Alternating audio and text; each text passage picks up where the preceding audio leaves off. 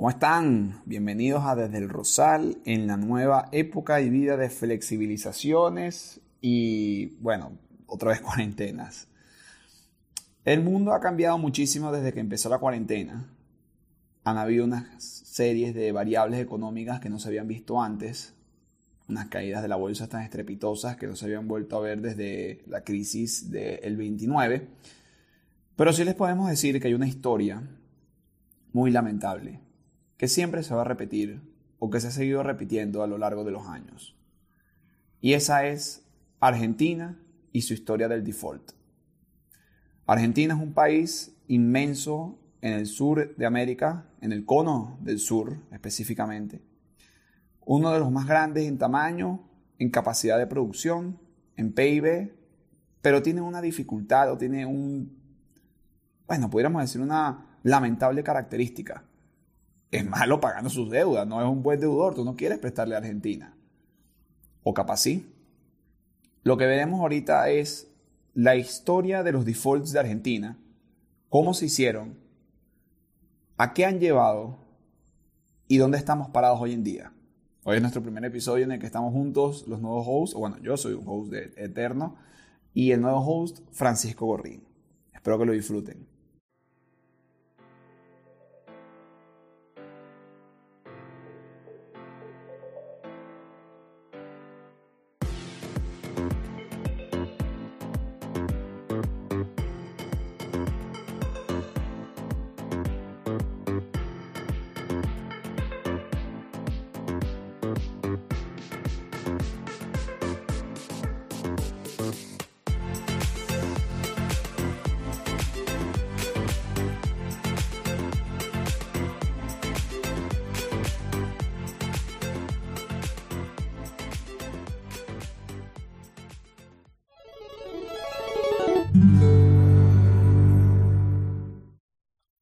Son ocho defaults, así que vamos a empezar. Hace 200 años, en 1827, es que Argentina decide suspender por primera vez el pago de su deuda. Luego de declarar la independencia de España, en 1816, la economía argentina se abrió rápidamente al comercio externo. Algunos historiadores hacen referencia a esta época de los, del principio de los 20, en 1820, como una de las más felices experiencias de la nación, un periodo de paz, prosperidad y una fascinación por la aristocracia europea. Por eso se puede explicar la influencia arquitectónica que tiene en Buenos Aires este tipo de, mini París eh, en el continente latinoamericano. Eso rápidamente cambió luego de que Argentina le vendió eh, parte de su deuda a Londres para financiar varios proyectos, como normalmente se utiliza la deuda.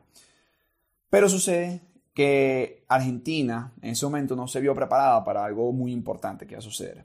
El Banco de Inglaterra, el Banco Central de Inglaterra, subió fuertemente las tasas de interés para detener la caída de sus reservas.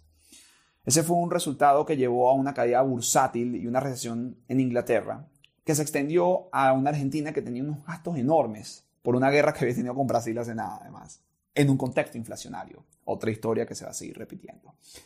Impresionante sería que después de esto, no sería hasta 1857 que Argentina volvería a retomar el pago de la deuda externa.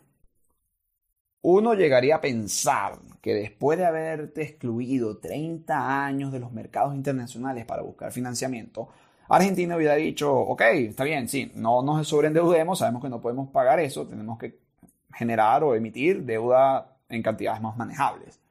Pues no.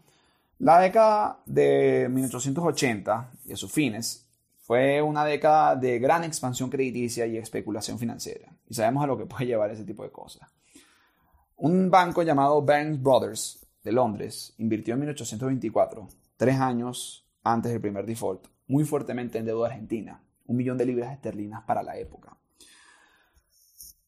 En este caso, de gran especulación y gran expansión crediticia, Argentina utilizó todo ese sobreendeudamiento para financiar proyectos como ferrocarriles, estaciones de trenes y la transformación de Buenos Aires a la ciudad cosmopolita que conocemos hoy en día. El sur de Argentina también se vio beneficiado, la ganadería eh, tuvo una expansión muy grande, sobre todo en la Patagonia, y además los prospectos de oro en una tierra o una zona llamada Tierra del Fuego también tuvo su, su euforia. Toda esa euforia cayó cuando sucedió algo que ha pasado y seguirá pasando lamentablemente en Argentina y en América Latina. La burbuja de los commodities que nos llevó a unas buenas épocas de vida explotó. La nación pagó o paró el pago de la deuda en 1890, llevando a los bancos a una crisis financiera sin precedentes y a la resignación de un presidente, en este caso Miguel Juárez Selman. Ese noviembre, Barings cayó a casi la insolvencia y a raíz de ello, en 1891, el nuevo presidente Carlos Pellegrini fundó el Banco Nación. Argentina salió del default cuatro años después, aprovechando el ingreso de capitales ingleses, una vez más. Argentina no volvería a entrar en default hasta muchas décadas después, en 1951 en particular. ¿Cuál es el contexto de esta época? Bueno, al principio de los 1900 entró un gran flujo de inmigrantes europeos una gran cantidad de capital externo que inyectó a la economía una gasolina muy buena para que el país llegara a ser en ese momento, para esas métricas, uno de los países más prósperos del mundo. O sea, fíjense eso, qué interesante cómo han cambiado las cosas. Pero, ¿qué sucedió? Bueno, la Primera Guerra Mundial pegó a la nación muy duro, ya que Argentina se involucra en ella. La Gran Depresión en los Estados Unidos después de una década. El desempleo y, bueno, eh, la desestabilización social. En 1930, un golpe de Estado llevó al poder a los militares, llevando un periodo de política de inestabilidad política. Ocho presidentes en dos décadas, poca cosa no es. Y en 1946 aparecería en la historia de Argentina uno de los hombres más influyentes en términos políticos y sociales, Juan Domingo Perón, el primer populista argentino que llegó al poder en 1946 después de unas elecciones y procedió a nacionalizar las compañías, redistribuir la riqueza y mm, generar un mayor control del Estado sobre la economía. Políticas que él, junto a su esposa Evita, llevaron a dominar, o bueno, pudiéramos decir que gracias a ellos ese tipo de políticas han estado dentro de la palestra argentina por los próximos 70 años. Ahora, ¿Qué sucede? En 1951 también hubo una fuerte sequía. Bueno, una fuerte sequía, mal manejo de la economía, un cóctel perfecto para llevar a, a Argentina dentro de su tercer default en 1951. El cuarto default ocurre en 1956, cuando en 1900, luego de que en 1955 Perón fuera sacado del poder a la fuerza, la economía cayó en una desestabilización, porque bueno, tampoco es que tumbar a un presidente, por muy populista que sea, pueda traer calma al pueblo o a los inversionistas. El país llevó a luchar muy duro para seguir manteniendo el pago de la deuda y el año siguiente la Junta Militar declara el cuarto default de la deuda argentina. No, God, please, no, no. A pesar de eso, en ese contexto, también en 1956, la Junta Militar llega a un trato con el Club de París, un grupo de países acreedores que poseen deuda argentina, que decidieron ayudar al, país a pagar 700 millones de dólares de los compromisos para evitar un mayor default. En 1982 ocurriría el quinto default de la deuda externa. Quinto. Luego de la humillante derrota en la Guerra de las Malvinas, la Junta Militar se vio obligada a sobreendeudarse una vez más, especialmente en bancos ingleses y bancos estadounidenses, para financiar proyectos del Estado e industrias del Estado. Eso está bien si vas a mejorar la economía del país. El problema es que la deuda argentina tuvo una explosión en términos de la cantidad que pidieron prestado. La deuda argentina pasó de valer a 8 mil millones de dólares a 46 mil millones de dólares. Los precios de los commodities volvieron a caer en esa, dentro, de esa, dentro de esa época cuando el presidente de la Reserva Federal del momento, Paul Volcker, decide subir las tasas de interés en Estados Unidos hasta el 20%. Pónganse en contexto que ahorita están menos de 1% para poder manejar la inflación. Dentro de eso, Argentina se vio en la llamada crisis de la deuda americana del 82, en la cual Argentina, a pesar de estar con sus como principales protagonistas, también encendió la mecha para que México anunciara la suspensión del pago de la deuda. Le siguió Brasil, le siguió Argentina y le siguió, fíjense, Venezuela. Argentina se convirtió en uno de los 27 países, 16 de ellos en Latinoamérica, que tuvieron que llamar a la reestructuración de su deuda. En 1983, Argentina regresaría al sendero democrático con Raúl Alfonsín, pero ni siquiera el regreso de la democracia pudo contener una de las mayores quimeras que ha azotado América Latina y Argentina en particular, y esa es la inflación, que llegó a 3.000% anual. Esa desencadenó nuestro sexto default en 1989, trayendo consigo a un peronista al poder, Carlos Menem. Su incapacidad de pagar la deuda en su primer año de gobierno, no culpa de él, llevó a la reestructuración de la deuda, el llamado Plan Bonex, su gobierno también prometió reducir el nivel de inflación, privatizar las compañías, las compañías que fueron estatizadas por el Estado, valga la redundancia, y seguir atrayendo capital externo.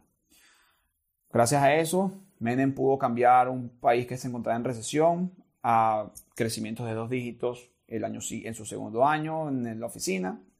Y Argentina tuvo un incremento en la deuda externa de más de 100 mil millones de dólares.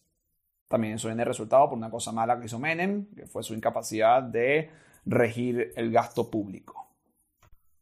Para el momento que él salió de la oficina, por así decirlo, la nación había quedado una vez más en, en recesión, un desempleo abollante, exportaciones contraídas y un precio sobrevaluado debido a su política del peso de uno a uno. Que eso quería decir, un peso es igual a un dólar. Ahora nos encontramos en el séptimo default de la deuda y el considerado más fuerte de todos los defaults en la historia argentina. Después de cuatro años de una brutal recesión y perder más de dos tercios del Producto Interno Bruto, Argentina se encontraba en caos y los argentinos pedían respuestas. La incapacidad del gobierno electo de Fernando de la Rúa en 1999 para encaminar el país utilizando el blindaje y el mega encaje que fue conocido de manera más popular el corralito no funcionó y Argentina tuvo en dos semanas cinco presidentes distintos. Cinco. Pasaron de los electos por el pueblo a electos por el Congreso, a electos por concesiones. E inevitablemente toda, toda esta, esta incertidumbre, esta inestabilidad, valga la redundancia, llevó a lo que se fuera conocido por el Estado argentino como la suspensión del pago de la deuda en el 2001 por Adolfo Rodríguez Saá. Vamos a hablar de la deuda externa. En primer lugar, anuncio que el Estado argentino suspenderá el pago de la deuda externa. Esto... El pueblo pidió sangre y al pueblo le dieron sangre. Aunque en este caso la sangre estuvo en la forma de la suspensión del pago, la deuda de 95 mil millones de dólares en bonos, pero bueno, sangre, pues a alguien le dolió eso. Esto llevó a la reestructuración de la deuda con los acreedores en el 2005 y en el 2010, bajo las administraciones de Néstor Kirchner y su esposa Cristina Fernández de Kirchner. La mayoría de los tenedores de bonos aceptaron el haircut, eh, que llevó a la deuda a valer a 30 centavos del dólar en vez de un dólar entero. Y el pero hubo un contingente que no aceptó estos términos, y este es el billonario hedge fund Paul Singer quien sería uno de los protagonistas más grandes y el conocido líder de los fondos buitres. Estos llamados fondos buitres exigían un total pago de la deuda, nada de descuentos. Si te presté un dólar, me devuelves un dólar, nada de 30 centavos. Esto llevó a un drama legal en el que Singer y estos, bueno, quiero que sepan, estos nada más eran el 7% del total de los bonistas. Pero eso es una gran cantidad de dinero, eso es una gran cantidad de intereses y pedían un pago completo, bueno, un peso más grande para el Estado. En el 2014, la administración de Cristina Fernández de Kirchner entró una vez más en un default, obviamente a menor escala, pero todo gracias a una sentencia de un juez en Estados Unidos que decidió que Argentina no podía seguir distribuyendo fondos o podía acceder a los mercados internacionales a menos de que el fondo o llamado Singers Elliott Management Corp que era el fondo de Paul Singer, y los demás, entre comillas, fondos buitres, fueran pagados completamente en el default de su deuda. Esto fue una guerra jurídica entre los tenedores de bonos y Argentina tan grande que incluso llevaron a confiscar un barco alegórico de la Armada Argentina cuando este desembocó fuera del país, sea, verdaderamente Argentina estaba eh, completamente excluida de los mercados internacionales.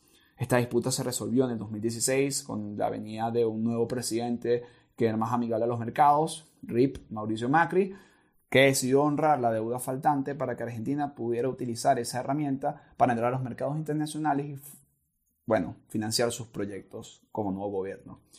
Ya he hablado mucho de Argentina, ya me cansé, son ocho defaults, pero mi amigo Francisco Gorrín va a hablarles del noveno default, la importancia de este y cuáles son los prospectos de este país y probablemente cuál es la razón por la que Argentina sigue teniendo esa maña de no pagar sus deudas. Francisco, vamos contigo. Gracias Rob por la presentación y, ese gran resumen de lo que ha sido la historia del defaulter serial que es Argentina. Y sí, como bien dices, Mauricio Macri llegaría a la presidencia de Argentina a finales del 2015. El expresidente Boca Juniors era un hombre con perfil de negocios, algo que era totalmente nuevo para Argentina y que los inversionistas de extranjeros veían con muy, muy buenos ojos. Además, Macri presentó semanas antes de asumir la presidencia un gabinete lleno de tecnócratas y con expertos que venían desde las más prestigiosas universidades del mundo y que prometían traer de una vez por todas cambio a la Argentina. El gobierno de Macri, cierto es, llegaba al poder con una serie de problemas heredados muy complicados.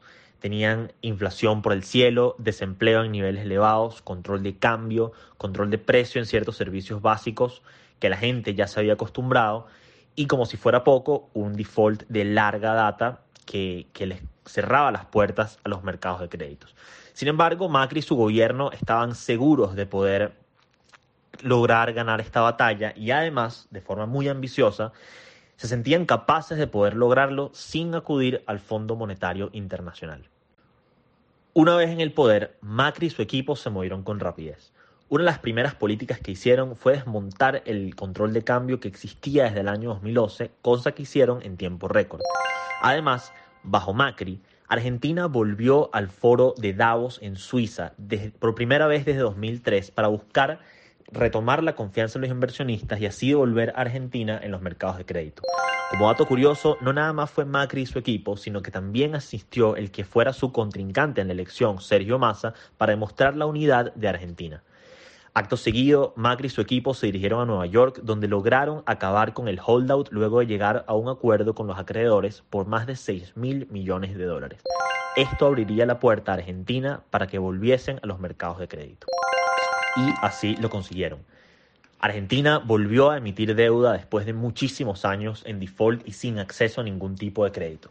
Pero esta vez, a diferencia de, emisiones pasadas, como comentaba Roberto, no lo hacía para, para financiar nuevos ferrocarriles o nuevos proyectos.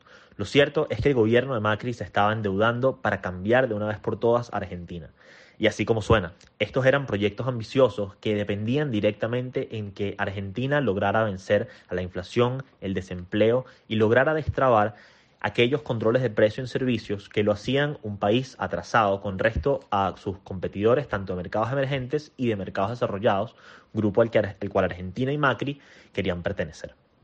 Ya es el primer año de la presidencia de Macri cuando la inflación y el desempleo no lograron reducirse a los niveles esperados por el gobierno de Macri, y aún más importante, el crecimiento no se disparó como estos lo esperaban, el mismo gobierno se dio cuenta de que el reto que se habían planteado iba a ser mucho más difícil de lograr que lo esperado.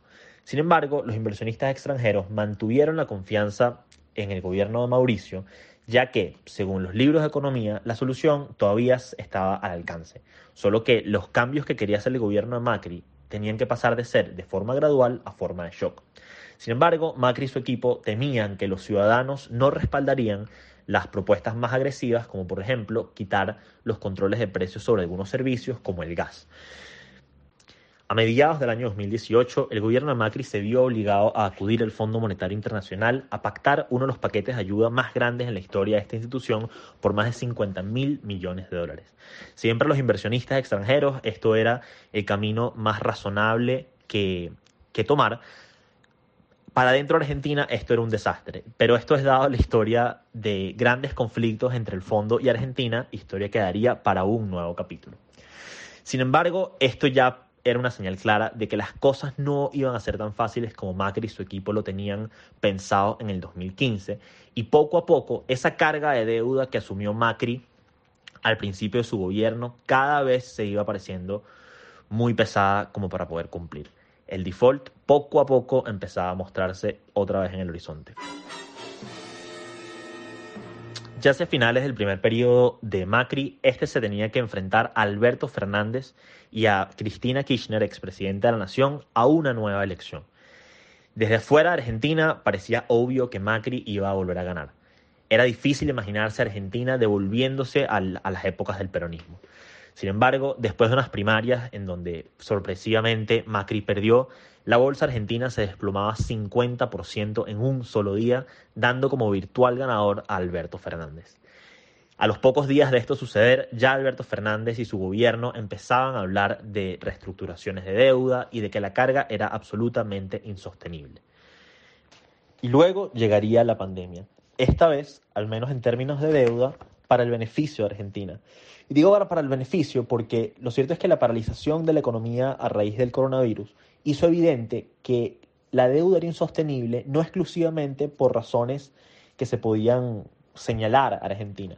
Y esto también ponía los fondos en otra posición. No podían exigir un nivel de pago como si la pandemia no hubiese ocurrido y las razones fuesen exclusivamente achacables a Argentina. Y a partir de aquí iniciaré la historia que Argentina tanto conoce, como es lo de una mesa de reestructuraciones. Como cosa rara, esta vez Argentina no dijo en ningún discurso que dejaba de pagar la deuda, sino que de forma amigable convocó a los distintos tenedores eh, a reuniones o a conversaciones de reestructuración antes incluso de materializarse el impago. Desde los últimos meses, los fondos más importantes del mundo, como BlackRock, Fidelity, T. Rowe Price, han estado en, diversas conversaciones con el gobierno de Alberto Fernández y sobre todo con el ministro de Economía y Finanzas, Martín Guzmán. A la fecha de hoy, ya Argentina se encuentra en default luego de no realizar el último pago de intereses que le tocaba y después de haberse pasado los 30 días de periodo de gracia que le tocaban. Hasta la fecha, lo cierto es que la reestructuración ha sido bastante amigable. Los distintos grupos acreedores han presentado sus ofertas de reestructuración. El gobierno ha presentado contraofertas, mezclas que ha pasado a, a votación, las cuales evidentemente no han pasado y han obligado a una extensión tras extensión de las charlas. Sin embargo, esto es positivo dentro de todo. Es cosa rara que hasta la fecha no hayamos escuchado ningún fondo o, o hedge fund, fondo buitre, amenazando con litigio en cortes internacionales, cosa que Argentina, siendo Argentina, consideramos como algo positivo. A la fecha lo cierto es que no hay más que rumores, ya que los fondos entraron en un acuerdo de confidencialidad, no pueden revelar ningunos datos específicos de lo que se está negociando. Pero esto, si tomamos como referencia otras negociaciones alrededor del mundo, es un indicador de que se encuentran dando los toques finales a las distintas propuestas y que el acuerdo está más cerca, por lo menos, que del día de ayer. Sin embargo, Argentina es y será Argentina, como bien dijo Roberto, así que no deberíamos sorprendernos si las negociaciones se tuercen y empezamos a escuchar de demandas en cortes internacionales, a pesar del contexto actual que vivimos, eh, vivimos como, como mundo. Lo que sí es seguro es que nos volveremos a ver más pronto que tarde siempre por aquí desde el Rosal.